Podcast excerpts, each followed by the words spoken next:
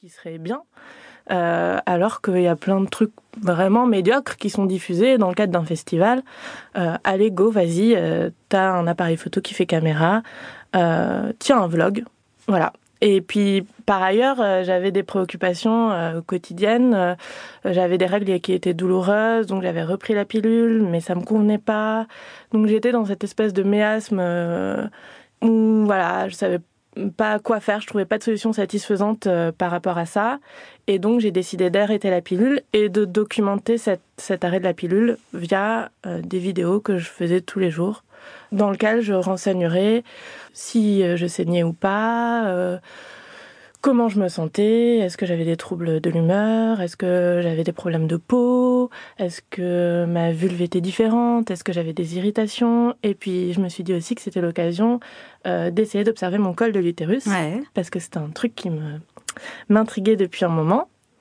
Et voilà, donc j'ai décidé de le faire tous les jours dans des petites vidéos hyper simples. euh, Donc juste pour qu'on comprenne bien, donc c'est un blog vidéo donc dans lequel on te voit toi t'adresser euh, Mm. face euh, caméra. Donc en fait, l'objectif c'était de le tenir jusqu'à ce que j'ai mes premières règles, Ouais. de documenter un pseudo cycle.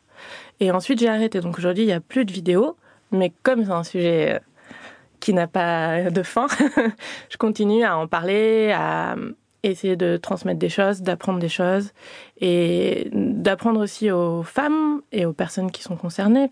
Ça concerne aussi des hommes trans, à se sentir légitimes à parler de ça, à avoir des informations, à ne plus être dans cette position d'impuissance en fait par rapport à ce qui nous arrive et voilà avoir l'impression de reprendre un peu de pouvoir ou de se sentir mieux avec euh, ce phénomène euh, somme toute euh, non seulement naturel mais en plus qui peut être hyper envahissant dans la vie. Alors juste on va faire un, un petit point sémantique parce que c'est important quand on parle des règles. Est-ce que tu fais partie des gens qui disent règles, menstruation ou de ceux qui utilisent plein de plein de paraboles, euh, les, les ragnoutes, les coquelicots, les anglais, tout ça? Non, j'ai tendance à j'ai tendance à dire règle. J'avais des parents qui étaient très euh, appelons un chat un chat.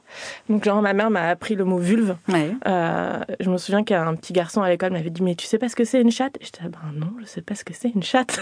enfin si c'est la femelle du chat mais donc non je, je dis règle je n'utilise pas trop de métaphores euh, fleuries. Ouais, mais le, le postulat et même derrière ce- cette incapacité à nommer les choses, c'est euh, il y a l'idée qu'on a du mal à parler des règles, du mal à les nommer. Comment est-ce que tu expliques le fait que finalement ce soit en 2017 un sujet euh, encore super tabou hein Ben je l'expliquer euh, j'aurais du mal moi toute seule mais euh, je fais des hypothèses. Ouais. Il y, a, il y a deux choses, je pense. Il y a la difficulté à en parler et il y a le fait que ça soit vu de manière négative. La difficulté à en parler, à mon avis, elle vient du fait que de manière générale, ce qui concerne que les femmes, on trouve que c'est pas très intéressant. Donc du coup, on va pas en accorder, y accorder de l'importance, on va pas faire en sorte que ça soit même d'un point de vue scientifique, c'est pas trop exploré. On sait que par exemple euh, le, clitoris, les vues de clitoris, euh, ça date des années 90. C'est un truc qui a été disséqué, observé, vraiment auquel on s'est intéressé très Il n'y a pas de curiosité pour le sexe euh, féminin et son fonctionnement. Je pense qu'il y a non seulement pas de curiosité, et puis après, dans un deuxième temps, il y a un espèce de rejet. C'est considéré quand même comme quelque chose de sale.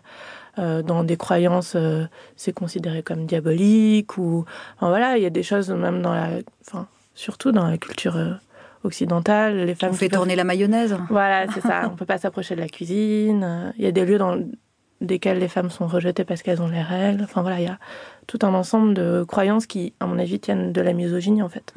Et alors, il y a un sujet qui me semble assez essentiel, c'est le, le rapport qu'on peut avoir par rapport à nos propres règles. Moi, je fais par exemple partie des, des filles qui euh, détestent ça. Vraiment, je déteste avoir mes règles et, euh, et ça s'arrange pas euh, en vieillissant et je fais tout pour pas les avoir. Toi, c'est c'est quoi ton rapport à tes règles? Est-ce que tu les, sinon les aimes, est-ce que tu les acceptes? C'est fluctuant. c'est vraiment fluctuant. Je pense que je les déteste pas, mais il y a eu des périodes de ma vie où j'avais pas envie de les avoir, et donc j'ai trouvé des moyens de pas les avoir. Lesquelles, par exemple? Quelle période? Bah, en fait, quand j'ai eu les moyens de pas les avoir, euh, je, ne les ai pas eu. Donc juste après l'adolescence, à 19-20 ans, quand j'ai pu m'informer un peu, quand euh, j'ai lu que je pouvais prendre la pilule en continu ou les moyens de Quand tu as compris que c'était possible de s'en affranchir. Ouais. Et puis c'est la période aussi où euh, j'avais une vie sexuelle active, mais en même temps j'étais pas tout à fait à l'aise avec le fait d'avoir des règles et des rapports sexuels, ou alors avec le fait que mon partenaire sache que j'ai mes règles. Donc euh, on les cache un peu, on fait en sorte qu'ils sachent pas si on a un rendez-vous.